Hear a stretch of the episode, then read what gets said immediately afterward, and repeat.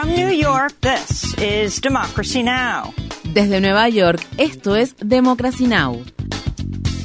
Democracy Now! es un noticiero internacional de radio y televisión que se transmite desde Estados Unidos a través de Internet en democracynow.org. Welcome to Democracy Now!, democracynow.org. Bienvenidos a Democracy Now! en español democracynow.org barra es. El informativo de Guerra y Paz con Amy Goodman.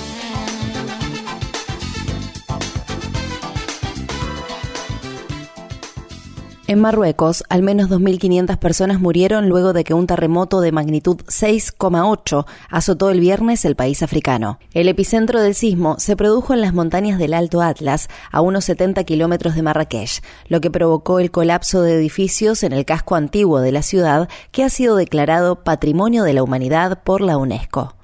Los equipos de búsqueda y rescate han tenido dificultades para llegar a las zonas rurales, donde se produjeron algunos de los mayores estragos, y poder, de este modo, asistir a los supervivientes. Estas fueron las palabras expresadas por un residente de la localidad de Moul Ibrahim.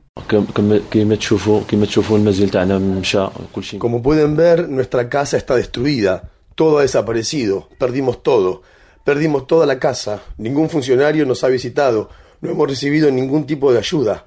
Esta es la voluntad de Dios.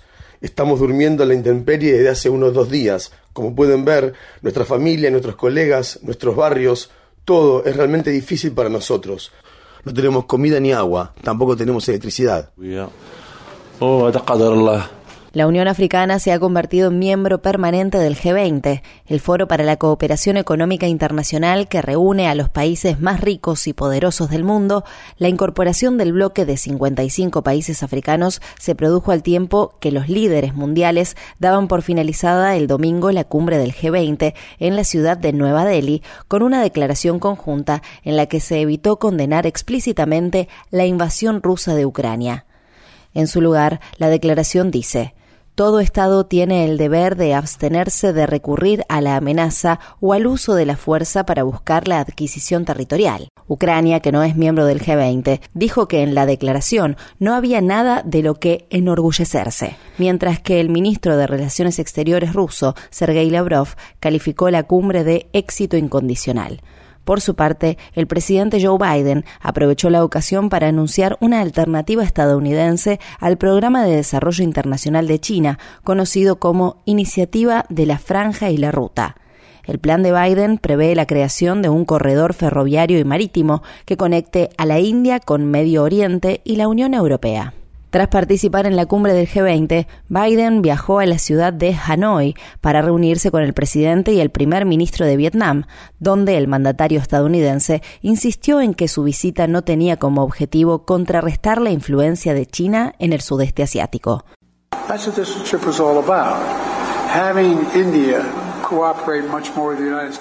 De eso se trata este viaje, de que India coopere mucho más con Estados Unidos, que esté más cerca de Estados Unidos y que Vietnam esté más cerca de Estados Unidos. No se trata de contener a China, se trata de tener una base estable, una base estable en la región Indo-Pacífico. Por su parte, Pekín respondió a la visita de Biden pidiendo a Estados Unidos que abandone la hegemonía y la mentalidad de la Guerra Fría. El viaje de Biden a Hanoi se produjo al tiempo que la activista medioambiental vietnamita Hoang Thi Minh Hong cumplía 100 días de arresto tras ser acusada de evasión fiscal, cargos que sus seguidores consideran falsos. Hong es al menos la quinta ambientalista que en los últimos años se ha enfrentado a tales cargos en Vietnam. En los Países Bajos, la policía desplegó cañones de agua contra unas 10.000 personas y arrestó a 2.400 durante una manifestación en la que activistas contra el cambio climático cortaron una importante autopista para exigir a su gobierno que deje de financiar a las compañías de combustibles fósiles. La manifestación había sido organizada por la organización ambientalista Rebelión contra la Extinción. Creo que hay muchas formas de combatir el cambio climático y todas esas formas son necesarias, pero yo siento que realmente estamos en una situación de tal urgencia que esto es necesario porque el gobierno no está escuchando y se lo hemos pedido amablemente durante décadas. Nada está cambiando. Así que no sé si esto servirá de algo, pero creo que es mejor hacer esto que quedarse en casa. if it's gonna help, but I think it's better than to stay at home.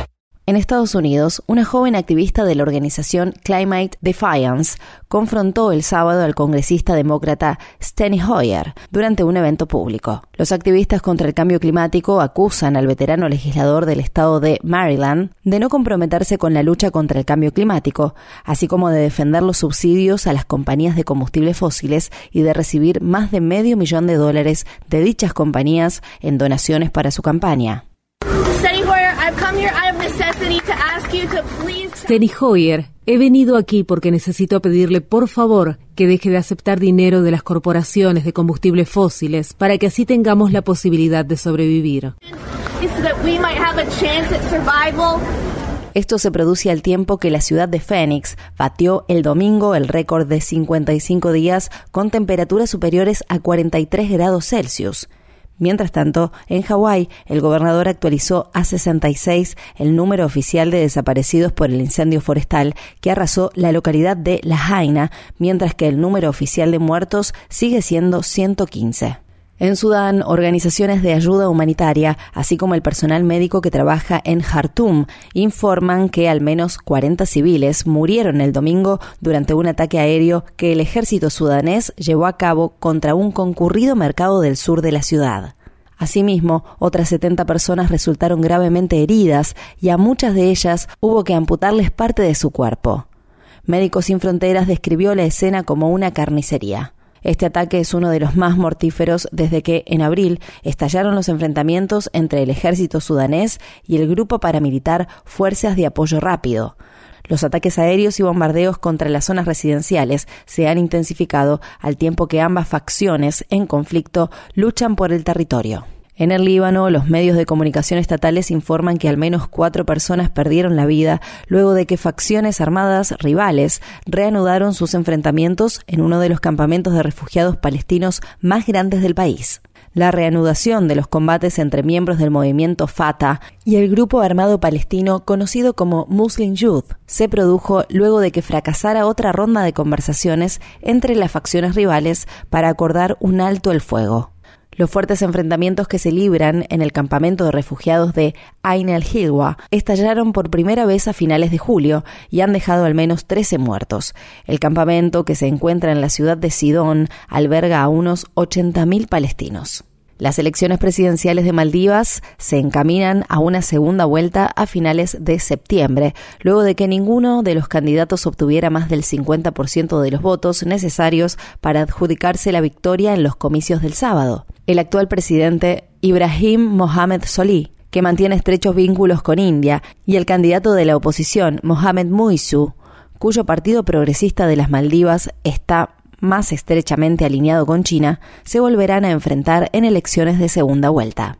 Chile conmemora este lunes el 50 aniversario del golpe de Estado militar respaldado por Estados Unidos que derrocó al presidente socialista Salvador Allende, quien había sido elegido de manera democrática y condujo a una dictadura de 17 años encabezada por el general Augusto Pinochet. El 11 de septiembre de 1973, las Fuerzas Armadas chilenas bombardearon el Palacio Presidencial e irrumpieron en su interior, lo que dio inicio a un reinado del terror en el que miles de personas murieron o desaparecieron por la fuerza y decenas de miles fueron torturadas. El domingo, el presidente Gabriel Boric se sumó a las miles de personas que marchaban por las calles de Santiago para exigir justicia. Estas fueron las palabras expresadas por Alicia Lira, presidenta de la agrupación de familiares de ejecutados políticos. Estos 50 años más que la ausencia de nuestros familiares, este es un acto homenaje eh, en los 50 años del golpe civil militar. Marcamos civil militar porque los civiles han gozado de impunidad 50 años. En Nueva York, los investigadores han utilizado pruebas de ADN para identificar los restos de otras dos víctimas de los ataques del 11 de septiembre de 2001 contra las Torres Gemelas. Estas son las dos primeras personas en ser identificadas mediante pruebas de ADN en casi dos años. 22 años después de los atentados, alrededor del 40% de las víctimas, unas 1.100 personas, siguen sin ser identificadas, entre ellas decenas de trabajadores inmigrantes indocumentados. Un juez denegó un intento del ex jefe de gabinete de la Casa Blanca, Mark Meadows, de trasladar la causa que enfrenta en el estado de Georgia por intentar revocar los resultados de las elecciones presidenciales de 2020 a un tribunal federal. Un juicio federal habría facilitado que Meadows alegara inmunidad debido al cargo que ocupaba en el gobierno en el momento en el que se cometieron los delitos. Además, el traslado del caso le hubiera proporcionado a Meadows un jurado que simpatice más con Trump y una mayor probabilidad de que el caso pudiera acabar en la Corte Suprema, donde la mayoría de los jueces son partidarios del expresidente. En noticias relacionadas, un juez publicó el informe del gran jurado del condado de Fulton que investiga los esfuerzos de Trump y sus aliados para revocar los resultados de las elecciones presidenciales de 2020 en el estado de Georgia. El informe revela que el jurado recomendó imputar a 38 personas, entre las que se encuentran el senador Lindsey Graham y otros republicanos de alto perfil. Por su parte, la fiscal del distrito del condado de Fulton, Fanny Willis, imputó finalmente a 19 personas, incluido el expresidente. Mientras tanto, la fiscal general de Nueva York, Leticia James, ha actualizado las cifras relacionadas con el caso de fraude financiero que enfrenta Trump, diciendo que infló su patrimonio neto en hasta 3.600 millones de dólares al año frente a los 2.200 millones de dólares que anteriormente se habían estimado con el fin de obtener préstamos y acuerdos comerciales una jueza federal ordenó a los funcionarios penitenciarios del estado de Luisiana trasladar a los reclusos menores de edad que se encuentran encerrados en el antiguo pabellón de reclusos condenados a muerte de la Penitenciaría Estatal de Luisiana, conocida como la cárcel de Angola. La jueza también declaró que los menores no podían seguir recluidos en dicha cárcel ya que consideraba que la medida constituía un castigo cruel e inusual. Durante los últimos 10 meses, los menores, que en su mayoría son varones negros, han debido enfrentar condiciones de encarcelamiento inhumanas, como el ser detenidos en confinamiento solitario, no tener autorizadas las visitas de familiares y no recibir educación ni tratamiento de salud mental, entre otras. Un policía de la ciudad de Filadelfia ha sido acusado de asesinato en primer grado por la muerte de Eddie Irizarry, de 27 años, que tuvo lugar en agosto. Mark Dial le provocó la muerte a Irizarry tras dispararle a quemarropa mientras este último se encontraba sentado en su vehículo. La familia de Irizarry lo describió como una persona tranquila y dijo que recibía tratamiento para enfermedades mentales, incluida la esquizofrenia. Asimismo, los familiares dijeron que Irizarry se había mudado a Filadelfia desde Puerto Rico hacía unos siete años y que tenía dificultades para entender el inglés. Los cargos contra el agente Dial se producen después de que las imágenes tomadas por las cámaras corporales de la policía contradijeran el relato inicial del policía. Estas fueron las palabras expresadas por el fiscal de distrito de Filadelfia, Larry Krasner.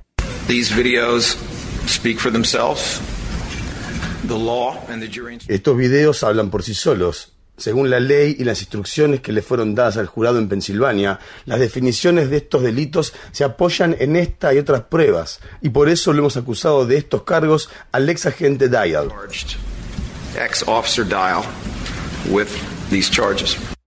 Luis Rubiales ha dimitido como presidente de la Real Federación Española de Fútbol en medio de las crecientes presiones que enfrenta tras besar por la fuerza a la estrella de fútbol español Jenny Hermoso durante la ceremonia de premiación de la Copa Mundial Femenina. Rubiales ya había sido suspendido por la FIFA y está siendo investigado por la Fiscalía Española por agresión sexual. En otras noticias deportivas, Coco Gaff, de 19 años, ha ganado el Abierto de Estados Unidos. Gaff es la tenista más joven en ganar dicho campeonato desde que en 1999 Serena Williams se consagró campeona con solo 17 años. Tras su victoria, Gaff dio las gracias a Serena y Venus Williams, así como a otras tenistas negras que la precedieron. Durante la ceremonia de entrega de premios, Goff también agradeció a la leyenda del tenis Billie Jean King por luchar por la igualdad salarial en el tenis. Gracias, Billy, por luchar por esto. Coco Gaff recibió una suma récord de 3 millones de dólares, la misma que recibió su homólogo masculino, Novak Djokovic. Infórmate bien. Visita nuestra página web democracynow.org/es Síguenos por las redes sociales de Facebook, Twitter, YouTube y SoundCloud por Democracy Now! es.